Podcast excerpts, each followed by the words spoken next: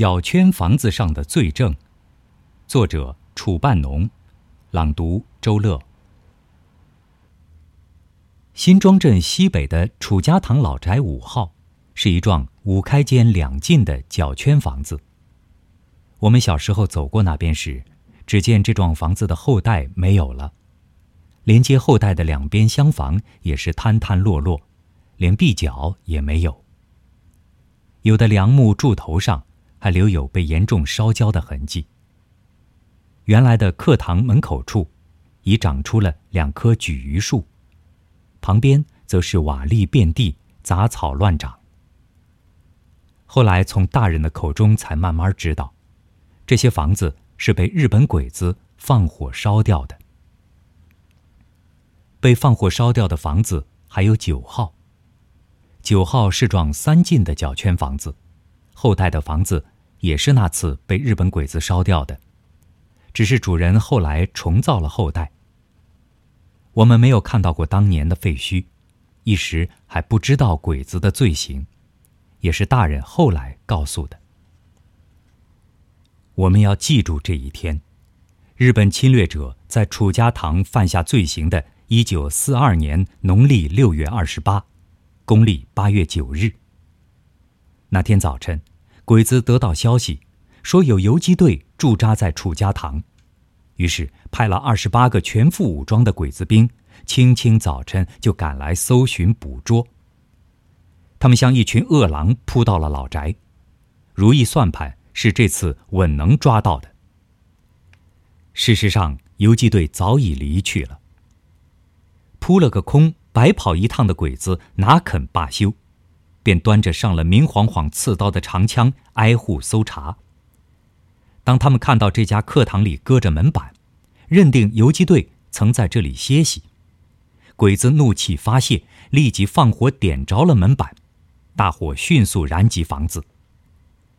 等到村民赶来扑救时，房子终因烧毁而倒塌。侵略者的这次暴行，在楚家塘烧毁了五号、九号。即五户人家的房子共十间。好在村民事先得到消息，在鬼子到来之前都逃出避难了，不然没有抓到游击队的侵略者，绝不会就此放过。认定窝藏游击队的村民们，也肯定要惨遭大规模杀戮的。但外逃的村民中有一李姓女性，还是遭到了日本鬼子的枪杀。他或许因得到消息晚，或许因小脚无法快速跑走，反正是日本鬼子撤走时，在村庄北面的官路上发现了他。他本来只能举举然细步向前，看到鬼子在追他，狠命了也只能一鸟一鸟的移动脚步，哪里跑得过年轻力壮的鬼子兵啊？鬼子们最终在杨树浦燕鸡帮的四鸭洋边上把他抓住了。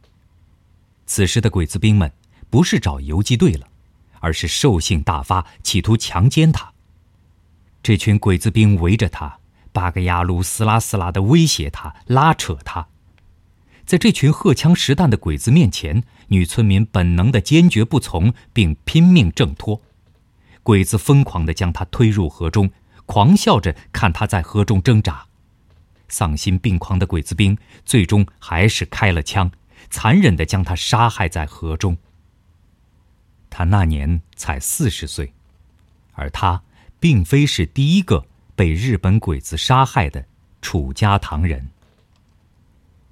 从一九三七年到一九四二年的四年间，楚家塘共有四位村民前后惨死在日本鬼子手中。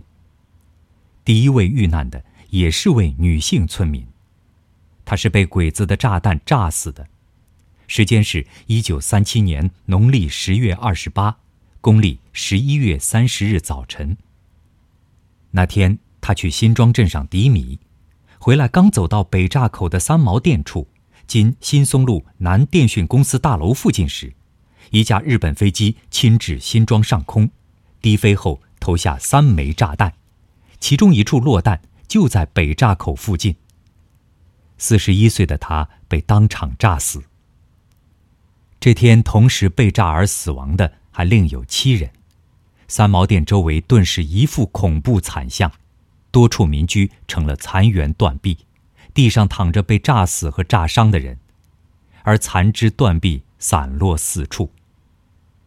上海西南的小镇新庄远离战区，当时也没有驻军和任何军事设施，鬼子的炸弹完全是针对无辜平民的。一天的开始就这样成了血流的早晨，血肉横飞的早晨，鬼子兵欠下血债的早晨。这是侵略者对新庄人民犯下的不可饶恕的罪行。一九八零年代编纂的《新庄镇志》记下了日本鬼子的这次罪行。还有一位村民是在别的宅基上被鬼子打死的，他是位竹匠。这一天，他在吉家巷朱某家里做手艺活下乡清乡扫荡的日本鬼子突然来到了这个村庄，大家慌忙外逃和躲藏，竹匠逃避不及。便就近躲进了东家的柴堆里，没想到还是被挨户搜查的日本鬼子发现了，把他从柴堆里拖出来，吊在课堂梁上，再用竹盘不停抽打他，下手也一次比一次重。他无助的惨叫，阻止不住鬼子受刑，无辜的他随即死在了鬼子的抽打中，被害时仅三十岁，时间是。一九四二年农历二月初二，公历三月十八日，鬼子的暴行使两个不足五岁的男童从此失去父亲。抗日战争已经过去七十多年，留在地面上的痕迹许多已经消失，如楚家塘老宅，在一九八零年代都已全部搬迁。见证侵略者罪行的半幢角圈房子也早已拆除，但曾经发生过的一切是不会因此而消失的。侵略者犯下的罪行，这不能忘却的历史，因我们上辈、上上辈的告诫而使我们知道。现在我们也成上辈、上上辈了，也有责任告诉后辈。二零一零年。